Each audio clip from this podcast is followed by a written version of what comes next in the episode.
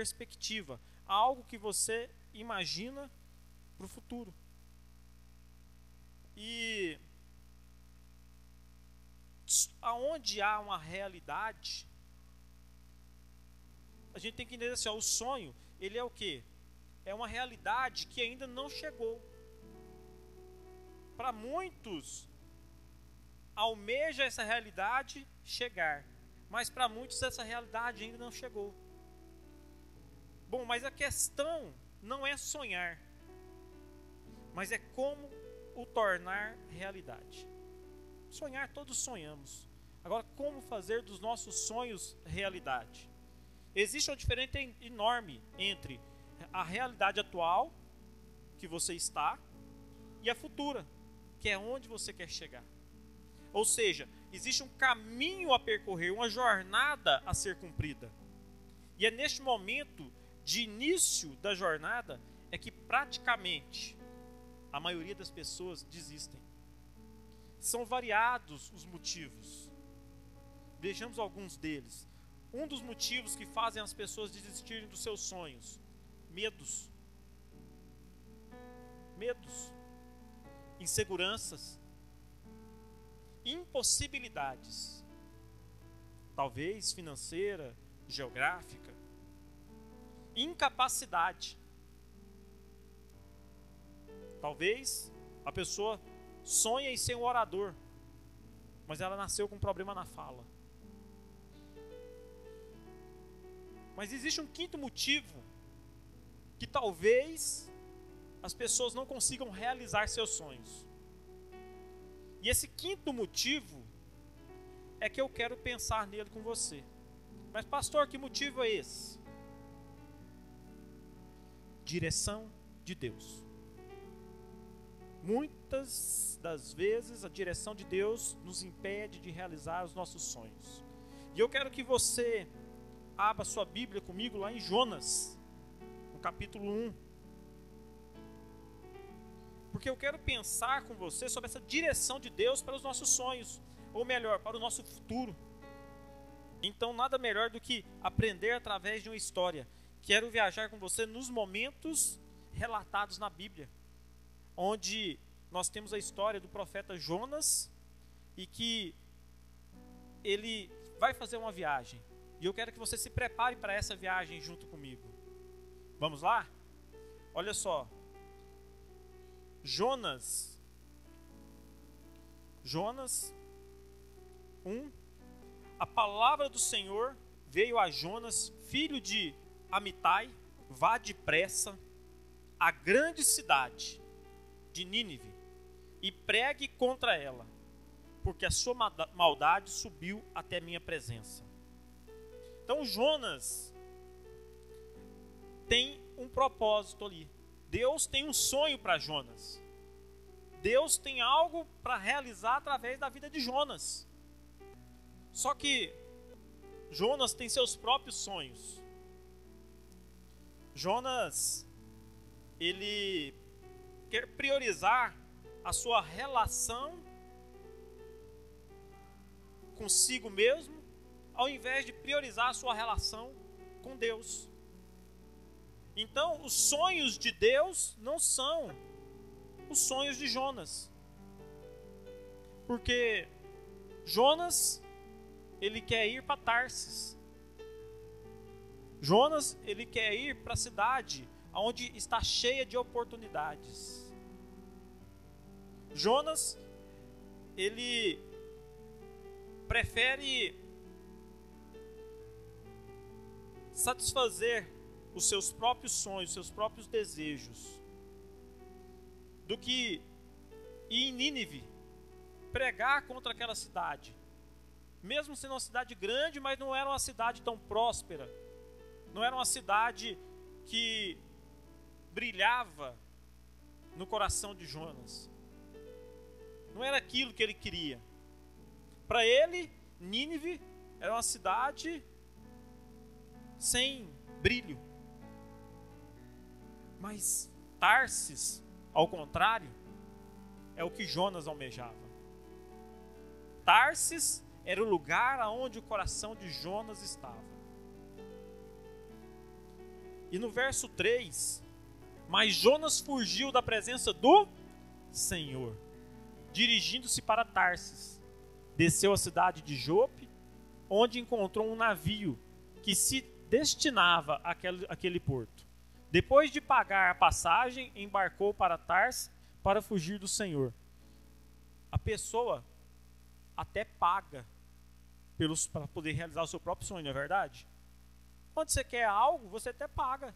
Desceu cidade de Jope, onde encontrou um navio que se destinava àquela cidade e comprou uma passagem.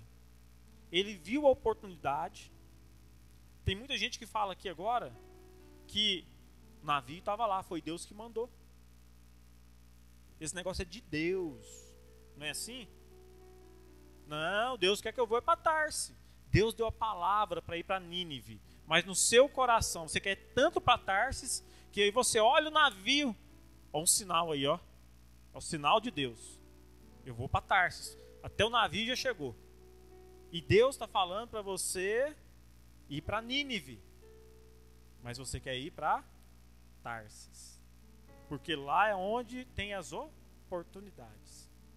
E agora, no verso 4, Jonas, então, ele resiste e foge.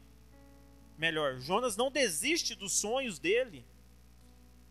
Porque Deus não desiste né, dos sonhos dele para Jonas. Ó, o Senhor, porém, fez soprar um forte vento sobre o mar. E caiu uma tempestade tão violenta que o barco ameaçava arrebatar-se. Deus não vai deixar. Você pode até ir para Tarsis. Mas se você tem um propósito, se Deus tem um sonho para a tua vida, primeiro você vem cumprir o seu sonho, o propósito de Deus para a tua vida, para depois você ir para Tarso. Deus não desiste do propósito que ele tem para Jonas. Deus não desiste. O que que Deus faz? O Senhor, porém, fez soprar um forte vento sobre o mar. Deus ele começa a trazer a tempestade. Tem gente que pensa que tempestade é do diabo. Tempestade também vem da parte de Deus. As angústias, as aflições também vêm da parte de Deus. Quando nós desobedecemos a Ele, quando nós não fazemos aquilo que é a vontade dEle. Agora sim, no verso 5, Jonas então, ele resiste e foge da presença. Qual que é a presença? A vontade de Deus. O que, que diz o verso 5? Todos os marinheiros ficaram com medo. Jonas estava dentro do barco e aquela tempestade. Todos os marinheiros ficaram com medo e cada um clamava ao seu próprio Deus. Ao seu próprio Deus. E atiraram as cargas ao mar para tornar mais leve o navio. Gente, pessoas que não tinham nada a ver com o problema de Jonas estavam tendo perdas financeiras. Pessoas que estavam perto de Jonas, apenas por estar perto dele, estavam sofrendo danos, tendo prejuízo financeiros. Não tinha nada a ver com Jonas. Mas estava lá. Jonas, será que não tem nenhum Jonas no seu barco, não? Você já parou para pensar que pode ter um Jonas no seu barco? Ou você já parou para pensar que você pode ser o Jonas no barco de alguém? Tudo pode, olha. A gente não sabe. Deus tinha algo com Jonas. É só você e Deus para saber. E atiravam para ficar mais leve. E enquanto isso, Jonas, que tinha descido para o porão e se deitado, dormia profundamente. O camarada estava preocupado, hein? Esse aí estava preocupado. Ele descia e dormia profundamente. Ele e Jonas, com essa atitude, coloca em risco os sonhos de outros. Você pode estar tendo seus sonhos frustrados pelo Jonas que está no barco. Ou você pode estar frustrando os sonhos de outros por estar no barco. Jonas, através de sua atitude, poderá prejudicar duas categorias de pessoas. Uma eu já falei. Uma categoria eu já falei para você, que é a questão dentro do barco. Pastor, qual que é a outra categoria? As que necessitam da sua presença. Tem pessoas que só vão ser abençoadas quando você for lá cumprir o propósito que Deus mandou. Você estando onde você está prejudica quem está perto de você. E você não indo aonde você é necessário prejudica aqueles que te esperam. De uma forma ou de outra, você está prejudicando duas categorias de pessoas. Porque você não obedeceu, não entendeu o chamado de Deus, os sonhos de Deus para a sua vida. E Jonas, vamos no verso 7 ao 11 agora, o Heitor. Olha só, o que, que acontece? Então os marinheiros combinaram entre si: vamos tirar sorte para descobrir quem é o responsável por esta desgraça que se abateu sobre nós. Tiraram sorte e a sorte caiu sobre Jonas.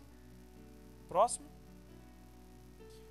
Por isso lhe perguntaram: diga-nos, quem é o responsável por essa calamidade? Qual é a sua profissão? De onde você vem? Qual é a sua terra? Qual é o povo que você pertence? Ele respondeu: Eu sou hebreu, adorador do Senhor, o Deus dos céus, que fez o mar e a terra. Com isso, eles ficaram apavorados e perguntaram: O que foi que você fez? Pois sabiam que Jonas estava fugindo do Senhor, porque eles lhe, lhe tinha dito. Jonas sabia. Jonas sabia e se escondeu lá no porão. Muitas das vezes, ou na maioria delas, nós sabemos que Deus quer de nós. Nós temos consciência. Lá dentro de nós a questão arde. Você sabe o que, que Deus quer. Só que você prefere se esconder no porão e dormir. É bom dormir. Se esconda no porão e durma. Porque enquanto você está dormindo, as pessoas que estão no barco com você estão padecendo, estão sofrendo. E aí elas vão te acordar. Ou oh, você não está vendo o que está acontecendo com a gente, não?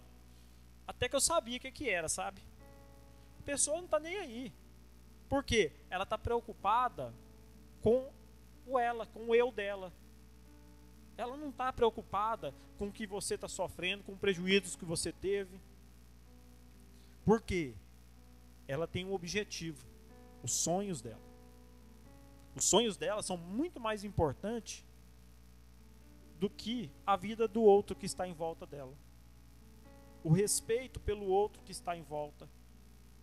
Então ela, pelos sonhos dela, pela realização, ela pode passar por cima de várias coisas, de várias situações, aonde a moral ou os bons costumes ficam de lado.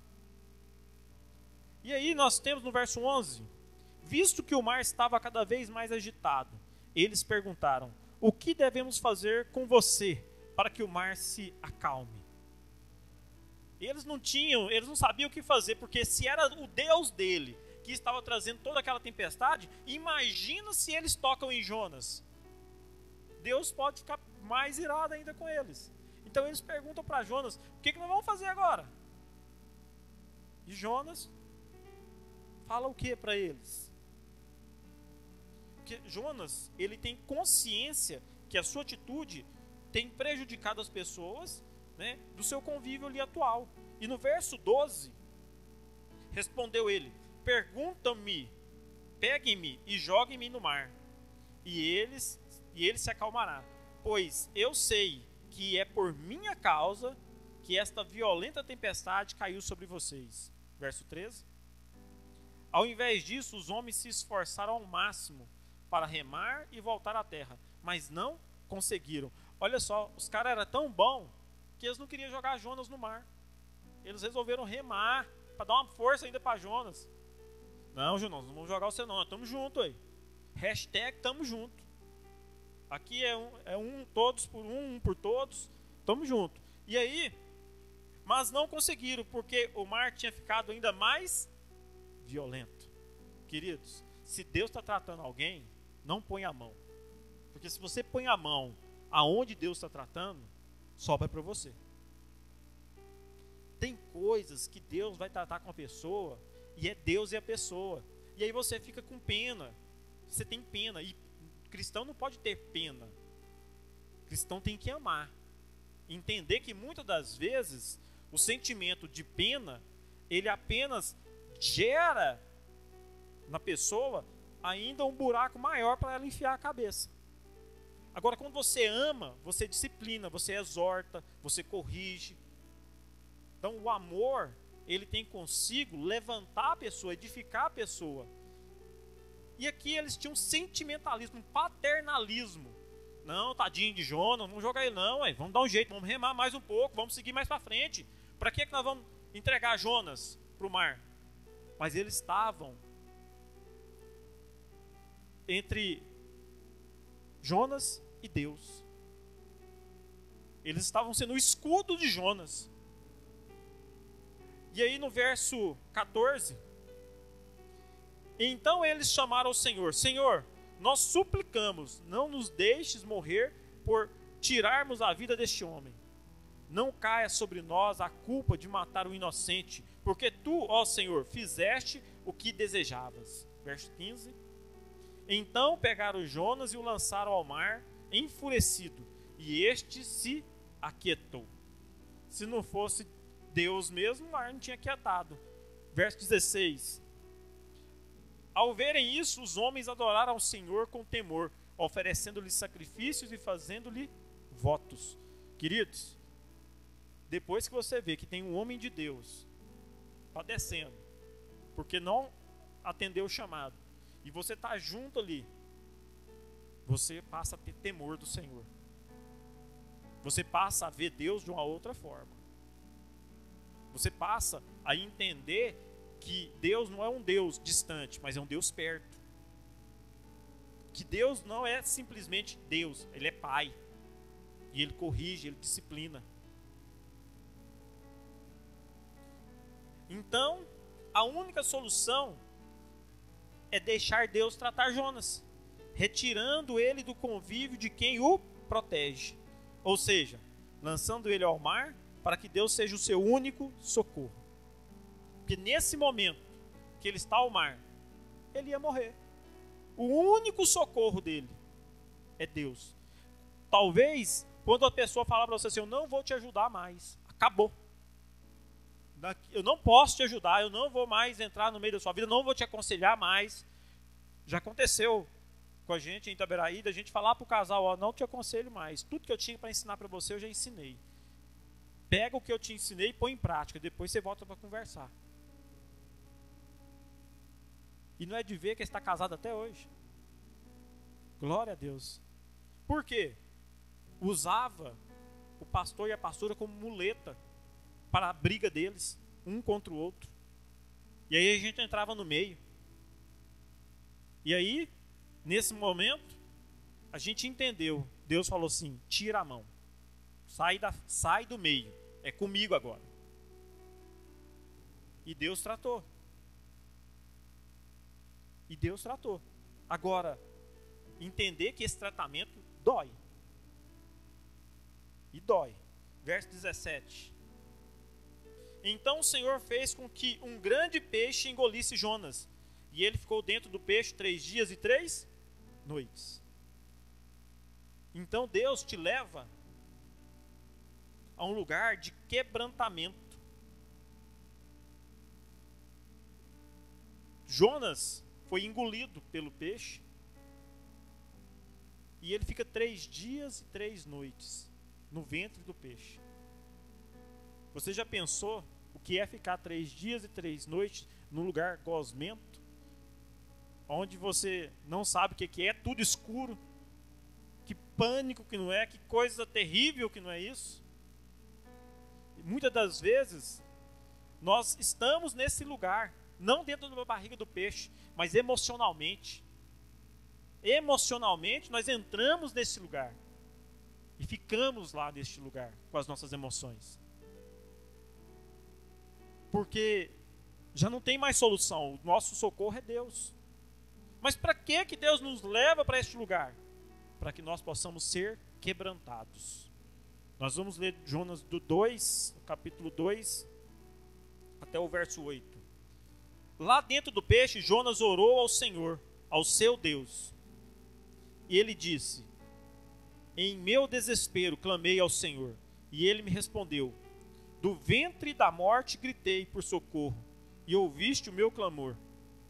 Jogaste-me nas profundezas, no coração dos mares, correntes formavam um ao meu redor. Todas as tuas ondas e vagas passaram sobre mim. Eu disse: Fui expulso da sua presença, contudo, olharei de novo para o teu santo templo. As águas agitadas me envolveram, o abismo me cercou, as algas marinhas se enrolaram em minha cabeça.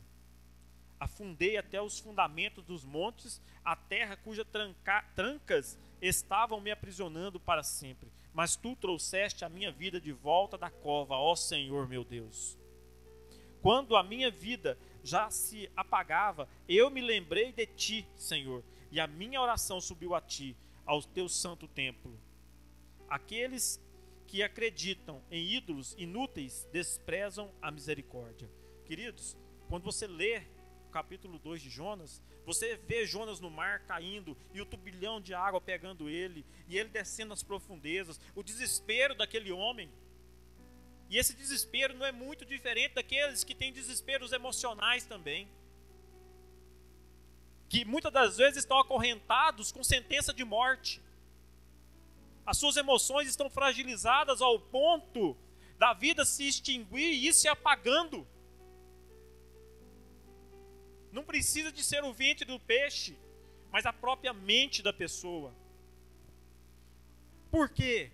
porque ela não quis realizar os sonhos de Deus. Resolveu correr atrás dos próprios sonhos. Olha a decisão de Jonas. Ele chegou em Tarsis. Ele está naquela terra de oportunidade. Ele está naquele lugar que ele tanto almejava. Jonas está agora no pior lugar que ele poderia estar aprisionado e muitas das vezes nós mesmos nos aprisionamos com as nossas decisões de querer buscar Tarsis, a terra das oportunidades, e esquecemos que Deus tem algo para nós. E que é a vontade dele que é perfeita e agradável para nós. Mas Jonas tem um, um entendimento Jonas, ele entende o propósito e resolve obedecer. Olha o que, que diz no verso 9. Mas eu, com um cântico de gratidão, se você está no lugar, comece a agradecer. A cura vem quando você agradece. A cura vem quando você é grato por tudo que está acontecendo, até pela correção do Pai até pelo lugar onde você está, de mazela espiritual, aonde você não é culpa de Deus, você quis ir para lá, porque Deus falou para você, vem para cá, você falou não vou, e aí você então desencadeou na sua vida um processo para Deus te trazer de volta, porque se você tivesse obedecido, não teria, você não estaria nesse lugar hoje. E aí, ele tem um cântico de gratidão. Ele canta e agradece. E oferece sacrifícios a ti. O que eu prometi, cumprirei totalmente. A salvação vem do Senhor. Queridos, Jonas tinha feito uma promessa com Deus. Jonas tinha feito um voto com Deus. Jonas havia feito uma aliança com Deus. Por isso que Deus tinha um sonho para Jonas, porque os dois haviam combinado algo. E Jonas resolveu não cumprir o voto. Deus falou para Jonas: Vou te levar, você vai para as nações, você vai pregar às nações, você vai ser meu servo. E Jonas falou: Aqui, eis-me aqui, Senhor. Não está na Bíblia, estou parafraseando, conjecturando. Tem muitos que é assim, não é? Eis que te digo que você vai fazer isso, fazer aquilo, e você fala para Deus assim: pode contar comigo. Aí você pensa que isso foi só da boca para fora. Já está registrado no mundo espiritual. Você falou. Jonas também falou. E Deus trouxe à memória dele a aliança que foi feita. Muitas das vezes as pessoas chegam e falam assim: Ô pastor, conta comigo, estou junto contigo. Não abro mão. Acontece ou não acontece? E aí? Estou junto, mas tem outras prioridades. E aí essas outras prioridades anulam a promessa? De jeito nenhum. O voto continua valendo. O voto continua valendo. As consequências virão. E a gente fala isso não é porque só está escrito na Bíblia com o exemplo de Jonas, não. Porque só da Bíblia já vale. Mas é porque a gente já viu vários casos reais dentro da igreja, do nosso convívio. Verso 10: E o Senhor deu ordem ao peixe, e ele vomitou Jonas em terra firme. Olha só, do mar foi para terra firme. Então Jonas, por ter lembrado da aliança e falado para Deus: Eu vou cumprir, Deus. Pode contar comigo agora. Agora eu entendi. Eu vou obedecer. Então Jonas é lançado novamente à terra. E Jonas tem então agora a oportunidade de fazer o que tinha prometido para Deus. E no capítulo 3 de Jonas, Jonas, por sua obediência, salva milhares de pessoas. Eram as pessoas que estavam esperando por ele. Quem está esperando por você? Existem pessoas que dependem de você. Existem pessoas que para, para ela conhecer a Jesus, não vai ser o pastor que vai falar com elas, é você. É você que vai falar. Tem lugares aonde eu não entro, mas você entra. Tem lugares aonde Deus vai te levar que ele não vai me levar. E o capítulo 3 de Jonas mostra Jonas pregando.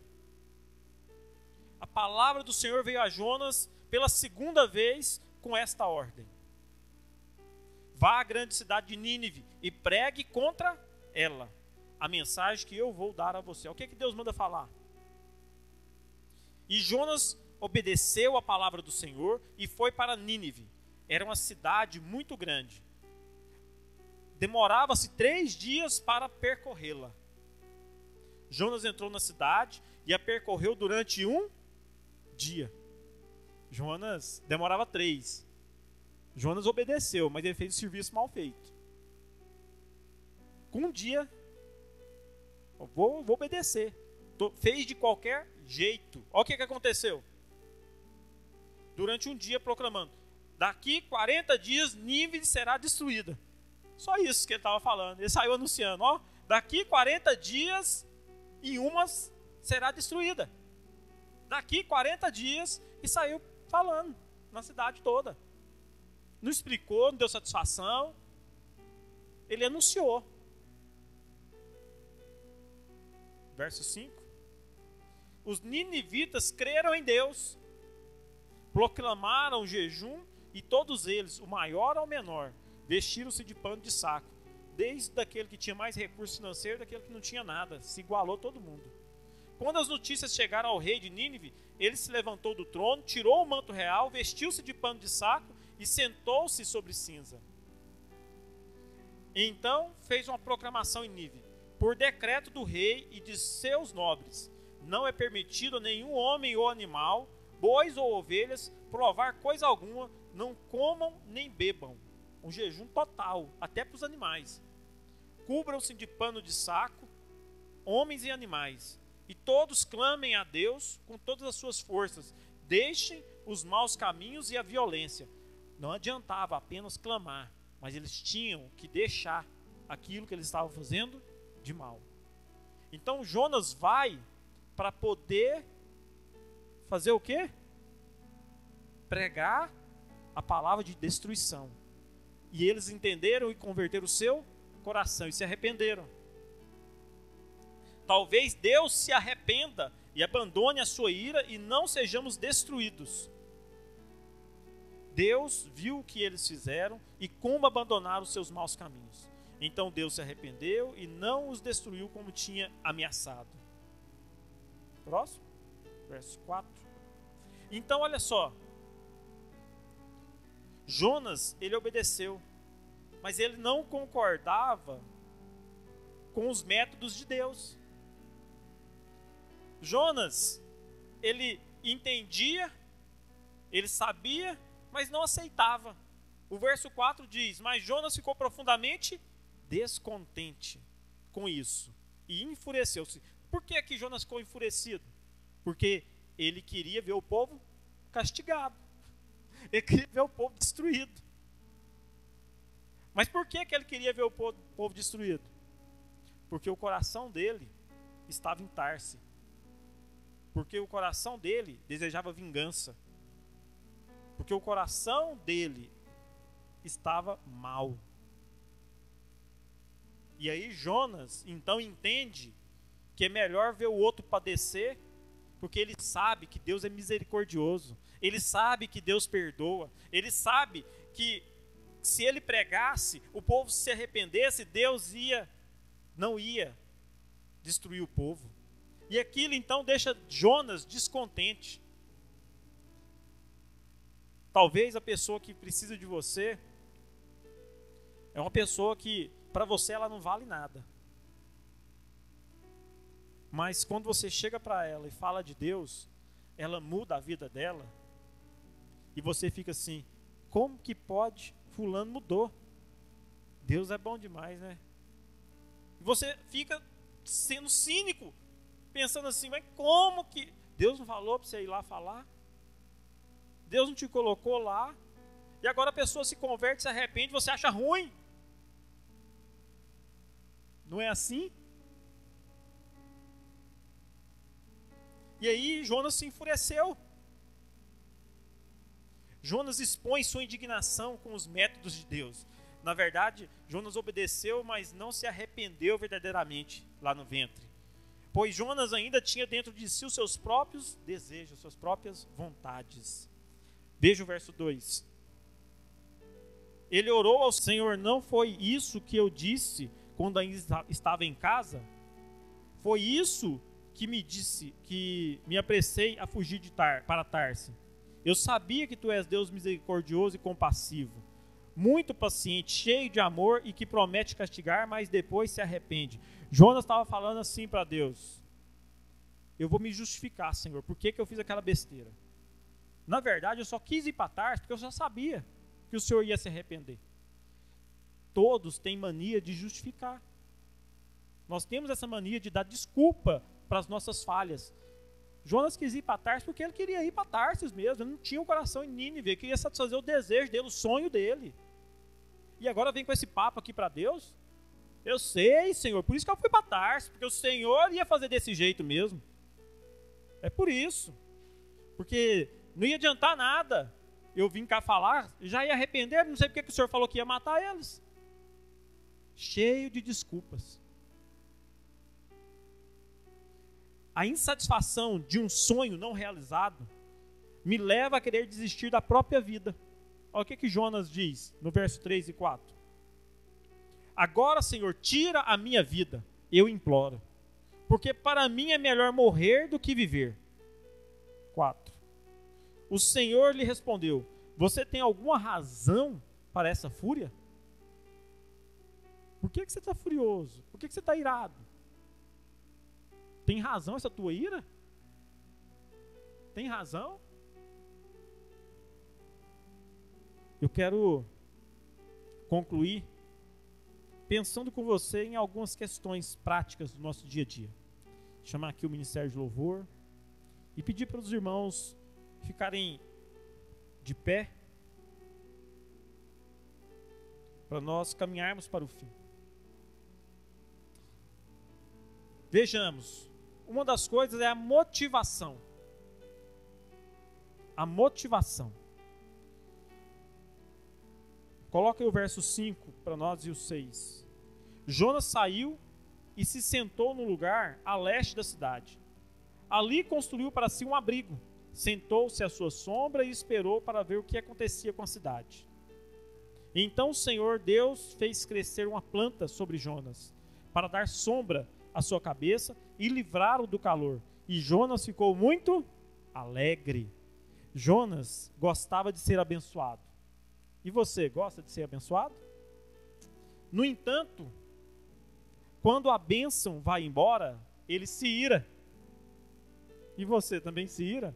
Deus dá algo, depois Deus tira. Você nem tinha aquilo. Não era nem seu, você nem pensava em ter. E aí Deus te dá.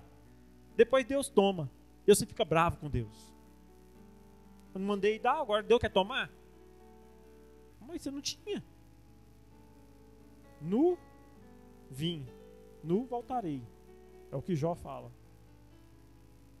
O que tem valor para você? Será mesmo que será o mesmo que tem valor para Deus? Aquilo que você valoriza é o mesmo que Deus valoriza? Você prioriza o eu, as suas vontades, os seus desejos? Pois isso pode ferir o próximo e deixar de abençoar os que precisam de você. Você está pronto para pagar o preço? Agora, a realidade, a realidade, ela está lá no verso 7 ao 11 para a gente encerrar. Mas na madrugada do dia seguinte, Deus mandou uma largata atacar a planta, de modo que ela secou. Ao nascer do sol, Deus trouxe um vento oriental muito quente e o sol bateu na cabeça de Jonas, a ponto de ele quase desmaiar. Com isso, ele desejou morrer e disse: Para mim será melhor morrer do que viver. Verso 9: Mas Deus disse a Jonas: Você tem alguma razão para estar tão furioso por causa da planta? Respondeu ele: Sim, tenho. Eu estou furioso a ponto de querer morrer. Verso 10.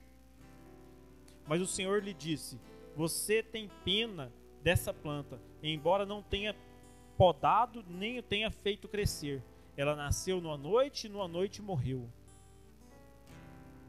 Continue, contudo, Nínive tem mais de 120 mil pessoas que não sabem nem distinguir a mão direita da mão esquerda, além de muitos rebanhos. Não devia ter pena dessa grande cidade? Eu ter pena dessa grande cidade? Queridos, você nasceu com um propósito de viver seus sonhos. Mas os sonhos de Jesus para você. Você tem esse propósito, não de viver os seus sonhos, mas os sonhos de Deus. Obedecer, mesmo sem concordar, é melhor do que resistir. Seu propósito de vida não é ser feliz. Me entenda. Seu propósito de vida não é ser feliz mas glorificar a Deus, que te abençoará com alegria, que é bem melhor do que a felicidade. A alegria, ela excede a felicidade. Deus soube como abençoar Jonas com uma planta. Ele se alegrou.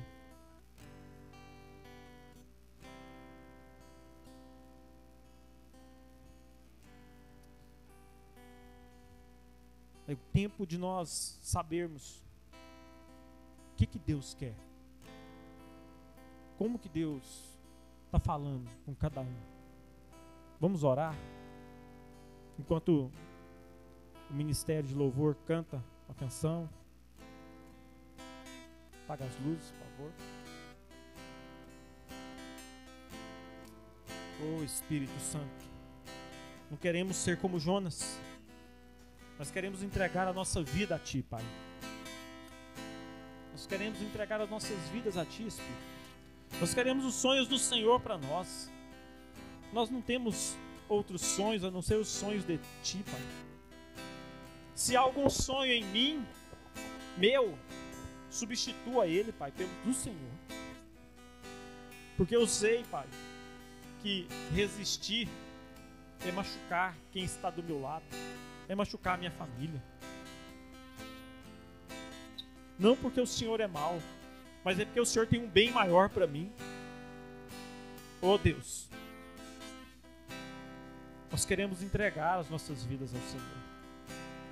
Nós queremos pedir ao Senhor nessa noite, nesse culto, recebe a nossa adoração. Recebe, Pai, os nossos talentos, usa-nos como ferramentas do Senhor nessa terra, Pai. Nos abençoa.